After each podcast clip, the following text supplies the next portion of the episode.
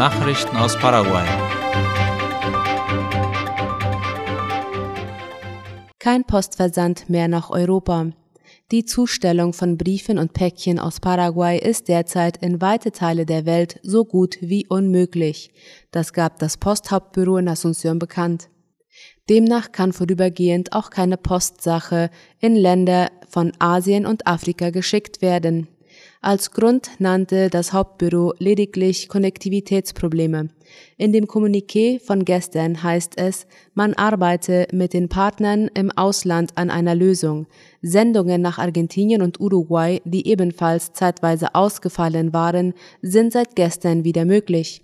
Schwierigkeiten im Postversand bestehen auch nach Kanada. Die Postfiliale in Philadelphia sagte auf Anfrage von ZB30, die derzeitigen Probleme seien ähnlich groß wie vor zwei Jahren zu Beginn der Pandemie. In letzter Zeit seien viele Pakete aus Deutschland und Kanada ohne Erklärung zurückgekommen, heißt es. Pakete, die im Januar per Einschreiben nach Kanada abgeschickt wurden, seien zwar aus Paraguay rausgegangen, aber noch nicht am Ziel eingetroffen.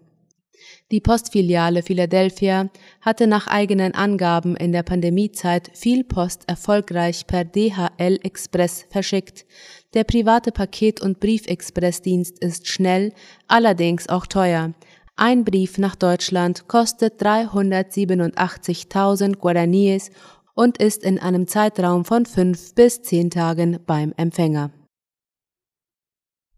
Das Bildungsministerium empfiehlt virtuellen Unterricht ab dem kommenden Montag. Darüber berichtet die Zeitung ABC Color. Grund für die Empfehlung der Maßnahme ist die zunehmende Anzahl von Atemwegserkrankungen bei Kindern. Gestern Vormittag hatte es zunächst geheißen, dass alle Schulen des Landes in der kommenden Woche geschlossen würden und die Schüler virtuellen Unterricht bekommen sollten.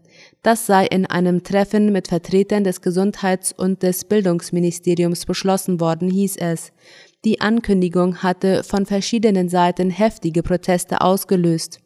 Am Nachmittag gab es dann Entwarnung. Vertreter des Bildungsministeriums erklärten, es handle sich lediglich um eine Empfehlung. Die Leitung jeder Schule dürfe selbst entscheiden, ob Präsenzunterricht beibehalten würde oder die Schüler in den Fernunterricht geschickt würden. Vorher war bereits die Möglichkeit in Betracht gezogen worden, die Winterferien um eine Woche vorzuverlegen.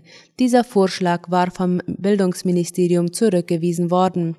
Grund für die Vorschläge und Maßnahmen ist die hohe Anzahl der Atemwegserkrankungen in den letzten Wochen. Laut Angaben des Gesundheitsministeriums sind die Krankenhäuser momentan bereits stark ausgelastet. Der größte Teil der Patienten sind Kinder unter fünf Jahren. Es wird erwartet, dass die Zahl der Erkrankungen im Juli bei niedrigeren Temperaturen weiter zunehmen wird. Vom Gesundheitsministerium wurde darauf hingewiesen, dass kranke Kinder zu Hause bleiben sollten, um die Ansteckungsgefahr für andere zu reduzieren. Lebenshaltungskosten steigen um 0,2 Prozent. Das zeigt der Inflationsbericht der paraguayischen Zentralbank vom Mai. Zusammengerechnet liegt die Inflation seit Jahresbeginn damit bei 5,4 Prozent. Die der letzten zwölf Monate erreicht 11,4 Prozent und das ist der Blick auf die Verbraucherpreise im vergangenen Monat, wie sie die Zentralbank aufführt. Die wichtigsten Preiserhöhungen gab es bei Dienstleistungen und einigen Konsumgütern, außerdem in abgeschwächter Form bei den Kraftstoffen. Lebensmittel dagegen waren im Mai nach längerer Zeit wieder etwas günstiger. Bei den Dienstleistungen zahlte der Kunde im vergangenen Monat mehr für Miete, Handwerker, Fernseh- und Telefongebühren, an Bestattungsunternehmen und bei Restaurantbesuchen. Außerdem stiegen die Busfahrpreise und auch die Zulassung für Fahrzeuge wurde teurer. Weitere Dienstleistungen, die im Preis wieder anstiegen, sind die im Bereich Gesundheit wie Sprechstunden beim Arzt, Therapiestunden, Labortests und besondere Untersuchungen. Konsumgüter, die teuer wurden, sind alkoholisches, Haushaltsartikel und Möbel. In der Sparte Kraftstoffe zogen die Gas- und Dieselpreise leicht an, im Vergleich zu den großen Preissteigerungen, die es in diesem Bereich im März und April gegeben hatte. Dass die Lebensmittelpreise dieses Mal stabil blieben, hat damit zu tun, dass Rindfleisch günstiger wurde, weil vor dem Winter mehr geschlachtet wird. Die Alternativen zu Rindfleisch blieben im Fall von Schwein gleich, während Innereien, Geflügel und Fisch etwas teurer wurden.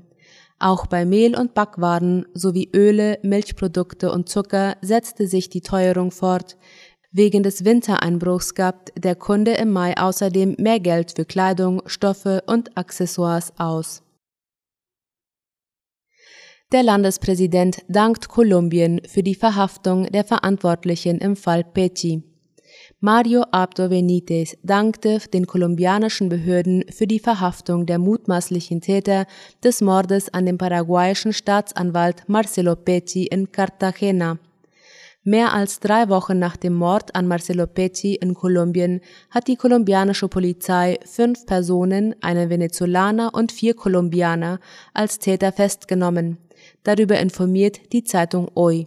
Unter den Verhafteten befinden sich eine Frau, die mit einem Kolumbianer zusammengearbeitet haben soll, um Peccis Spuren zu folgen und ihm sogar zu sagen, wo er sich am Strand aufhielt. Marcelo Pecci wurde am 10. Mai ermordet, als er mit seiner Frau an einem Strand in Cartagena war. Strafvollzugsbeamte kündigen für nächste Woche einen Streik an. Die Kundgebung will erreichen, dass die Beamten wieder ihre finanziellen Zuschläge in Form von Familiengeld bekommen und auch ein Tarifvertrag abgeschlossen wird. Die Gewerkschaft ist laut OI der Meinung, dass das Justizministerium die eingegangenen Verpflichtungen nicht einhält. In diesem Sinne sagte der Generalsekretär der Strafvollzugsgewerkschaft Juan Velázquez, dass sie seit 2017 die Zusatzgelder erhalten, aber dass diese 2022 überraschenderweise nur diejenigen gewährt worden seien, die 24 Stunden lang Wache halten würden. Er wies auch darauf hin, dass sie seit einiger Zeit fordern, einen gemeinsamen Verhandlungstisch einzurichten, an dem sie weitere Probleme der Gewerkschaft ansprechen. Er schloss einen landesweiten Streik nicht aus. Nachrichten aus aller Welt.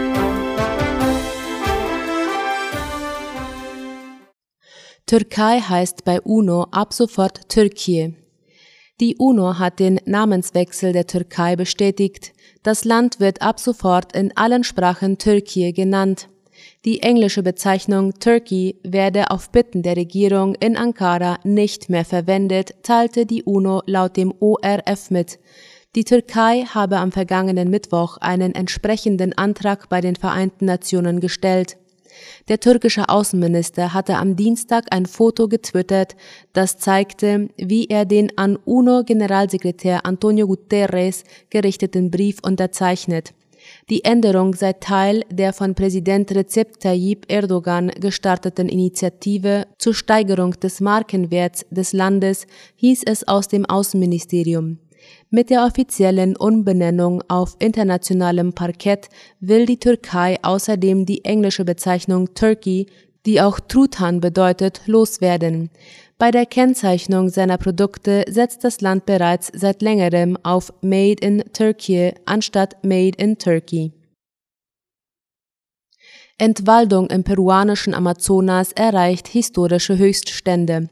Peru befindet sich in einer der schlimmsten politischen Krisen seiner Geschichte und der Schutz des Amazonas-Regenwaldes ist nicht gewährleistet, wie Latina Press schreibt.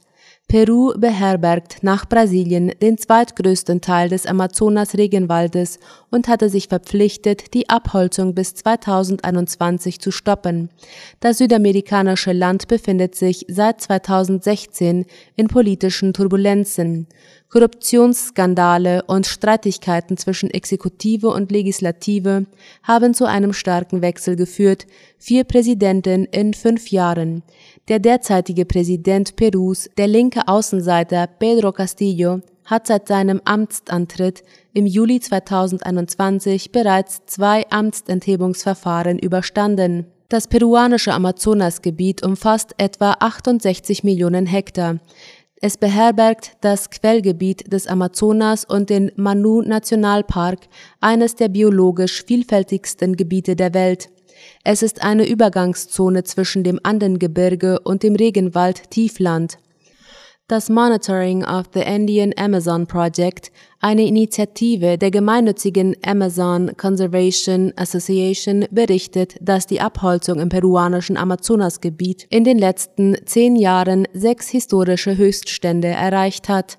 Die Analyse basiert auf Daten der University of Maryland, die seit 2002 Aufzeichnungen führt. Das bisher schlimmste Jahr war 2020, als Peru rund 170.000 Hektar Amazonas-Regenwald verlor. Im vergangenen Jahr ging diese Zahl zwar zurück, aber immer noch die sechshöchste seit Beginn der Aufzeichnungen. Die offiziellen peruanischen Daten, die nur bis 2020 reichen, stimmen dem zu. Korrupte Akteure, die von der Umweltkriminalität profitieren und die politische Krise haben dazu geführt, dass die Regierung nicht in der Lage ist, die Umweltkriminalität zu bekämpfen, heißt es in dem Bericht. Mehrheit bewältigt Alltag alleine. Die Mehrheit der über 80-Jährigen in Deutschland bewältigt laut einer Studie ihren Alltag eigenständig. 61 Prozent der hochbetagten Menschen brauchen im täglichen Leben keine oder nur wenig Hilfe, so das Bundesseniorenministerium. Die Studie ergab außerdem, dass die meisten Menschen in ihrer vertrauten Umgebung wohnen bleiben möchten. Bauliche Barrieren in den eigenen Wohnungen und Häusern seien häufige Hindernisse, so die Studie. Lediglich neun Prozent stünden im eigenen Wohnumfeld nicht vor Barrieren wie etwa Treppen. Soweit die Nachrichten am Freitag. Ich wünsche einen angenehmen Abend und ein erholsames Wochenende. Auf Wiederhören.